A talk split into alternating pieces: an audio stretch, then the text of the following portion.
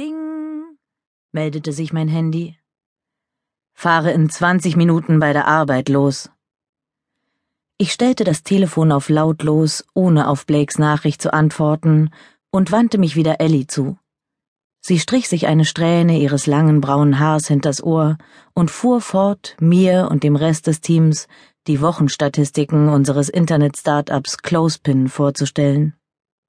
Aufmerksam lauschte ich ihren Ausführungen, dankbar, sie wieder dabei zu haben.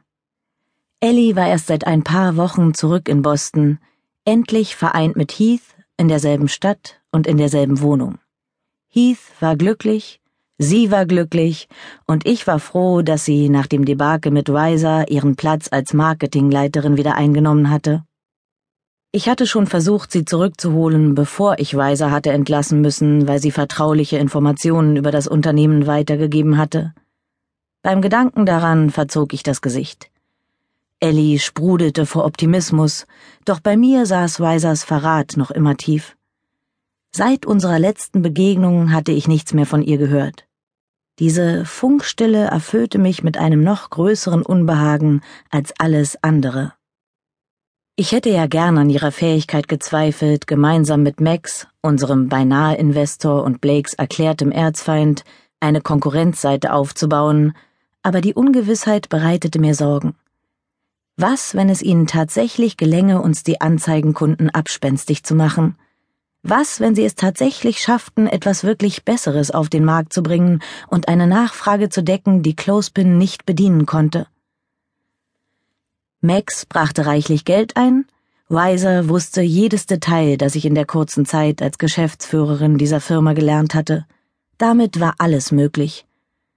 Und die Art, wie sie gegangen war, voller Hass und Bosheit, ließ mich wieder mal an meiner Befähigung, ein Unternehmen zu leiten, zweifeln. Ich wurde gerade erst flügge, das stand fest. Ich wollte ja daran glauben, dass ich mich behaupten konnte, und ich hatte es auch schon oft genug bewiesen, aber es gab auch noch eine Menge zu lernen.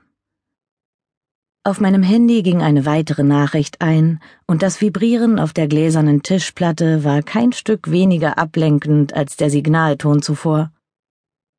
Erika? Ich verdrehte die Augen und tippte rasch eine Antwort.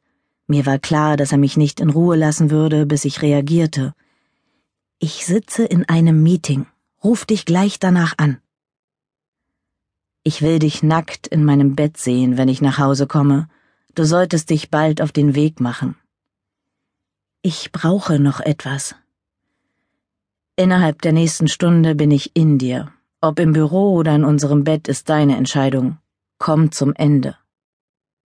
Plötzlich war die Luft im Raum zu kühl auf meiner erhitzten Haut. Ich erschauerte und spürte, wie meine Brustwarzen sich aufrichteten und unangenehm an meiner Kleidung rieben. Wie machte er das nur? Ein paar wohlgewählte Worte und das auch noch per Textnachricht, und ich konnte die Augen nicht von der Uhr losreißen. Erika, gibt es sonst noch was, das du besprechen willst? Mein Blick traf den von Ellie, die eine Augenbraue hob, als ahnte sie, dass ich nicht bei der Sache war.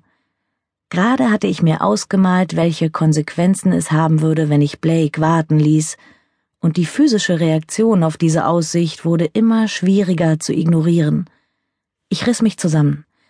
Nein, ich denke, damit haben wir alles. Danke, Leute. Auf einmal hatte ich es sehr eilig. Hastig suchte ich meine Sachen zusammen und scheuchte mit einer Handbewegung die anderen zurück zu ihren Arbeitsplätzen. Ellie folgte mir hinter den Paravent, der mein Büro abtrennte. Was ist denn jetzt mit Perry? Ich wollte dich nicht vor den anderen drauf ansprechen.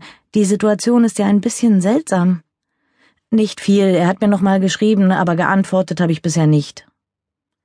Wenn ich Blakes Deadline schaffen wollte, hatte ich keine Zeit, die Sache in ihrer ganzen Komplexität jetzt mit ihr durchzugehen. Ziehst du ihn als Anzeigenkunden in Erwägung? Ich bin mir nicht sicher. Diesbezüglich war ich immer noch hin und her gerissen. Ellies große braune Augen weiteten sich. Weiß Blake eigentlich, dass er dich kontaktiert hat? Nein, antwortete ich mit einem scharfen Blick, der auch ohne Worte deutlich machte, dass ich auch nicht wollte, dass er es erfuhr. Bei meiner letzten Begegnung mit Isaac Perry hatte Blake ihn bei der Kehle gepackt und gegen die Wand gedrückt, begleitet von der Drohung, ihm die Hände abzuhacken, sollte er es noch einmal wagen, mich anzufassen. Weder wollte ich Isaacs unmögliches Benehmen an jenem Abend entschuldigen, noch hatte ich vor, es ihm zu verzeihen, ebenso wenig wie Blake. Aber hier ging es ums Geschäft. Freuen wird es ihn nicht, wenn du wirklich mit Perry zusammenarbeitest, ich schob den Laptop in meine Tasche. Glaubst du, das weiß ich nicht? Blake beeinflusste meine Geschäftsentscheidung mehr, als mir lieb war. Ellie lehnte sich an meinen Schreibtisch. Also, was hast du vor? Perry muss schon ein saftiges Angebot gemacht haben, wenn du ihm noch keine komplette Abfuhr erteilt hast. Die Perry Media Group steht für ein Dutzend multimediale Publikationen rund um den Globus. Ich behaupte nicht, ich würde ihm vertrauen, aber ich kann mir doch wenigstens anhören, was er zu sagen hat. Sie zuckte die Achseln. Ich stehe hinter dir, was auch immer du für das Beste für die Firma hältst. Es würde mir auch nichts ausmachen, den Kontakt zu übernehmen, wenn dir damit wohler wäre. Ach, danke, Ellie, aber der Sache würde ich lieber erst mal selbst auf den Grund gehen. Lass uns noch mal drüber sprechen, aber jetzt muss ich los. Blake wartet auf mich. Oh, wollt ihr essen gehen? Augenblicklich hellte sich ihre Miene auf, und an die Stelle der Geschäftsfrau trat meine energiegeladene beste Freundin, die jeden Tag ein kleines bisschen schöner machte. Ähm, wir sind verabredet. Bis dann, verabschiedete ich mich und hoffte, dass meine Antwort nicht zu kryptisch gewesen war. Mit einem Winken verließ ich schnell das Büro. Kurz darauf trat ich in die Augusthitze hinaus. Der Berufsverkehr wälzte sich an mir vorbei. Bevor ich meinen Fußweg nach Hause antreten konnte, klingelte mein Handy. Stöhnend fischte ich es aus der Handtasche. Blake konnte sehr hartnäckig sein. Doch als ich aufs Display blickte, sah ich eine Chicagoer Nummer. Hallo? meldete ich mich zögerlich. Erika? Ja, wer ist dran? Ich bin's, Elliot. Ich hob die Hand an den Mund, um den überraschten Laut zu unterdrücken, der mir angesichts des unerwarteten Anrufs von meinem Stiefvater entfuhr. Elliot?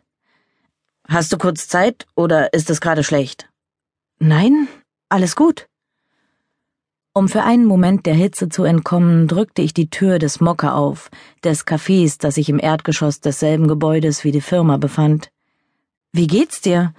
Wir haben uns ja schon ewig nicht mehr gesprochen. Er lachte. Viel zu tun. Ich lächelte in mich hinein.